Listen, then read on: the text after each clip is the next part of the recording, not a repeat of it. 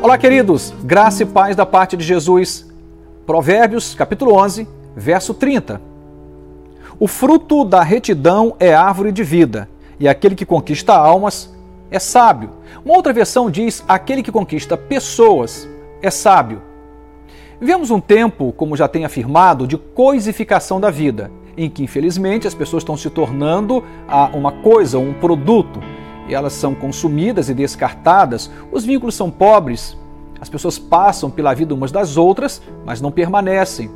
O amor tornou-se líquido, a vida tornou-se líquida. Como já afirmamos numa exposição anterior. E nesse momento, Salomão é enfático em dizer aqui para nós que o fruto da retidão é árvore de vida. No entanto, aquele que conquista pessoas é sábio. Então ele vai atrelar a ideia dos frutos à conquista que o sábio faz está dizendo que a maior colheita que você pode ter na vida são as pessoas que você conquista ao longo da sua jornada. Apesar de vermos um tempo de contramão a essa proposta de Salomão, eu diria, precisamos apostar, acreditar nesta proposta. E que proposta é esta? Que possamos lutar pelos nossos verdadeiros tesouros. E que tesouros são estes?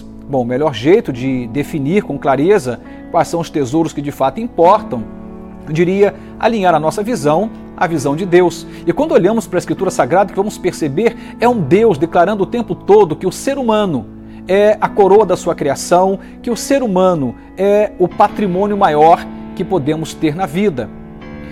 E é interessante observar que para Deus a vida de uma pessoa é tão importante que o tempo todo ele se revela em amor, declarando esse amor às pessoas, e a máxima dessa revelação é a cruz do Calvário, onde Jesus Cristo, o Filho de Deus que tornou-se carne, habitou entre nós, se entrega naquela cruz.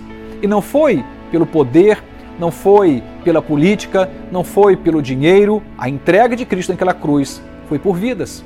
As vidas importam para Deus, as pessoas importam para Deus. E se para Deus as pessoas são a máxima, são o tesouro maior, eu diria alinhando o nosso coração ao coração de Deus, o nosso olhar ao olhar de Deus, iremos passar a olhar para o ser humano como sendo também o tesouro mais precioso.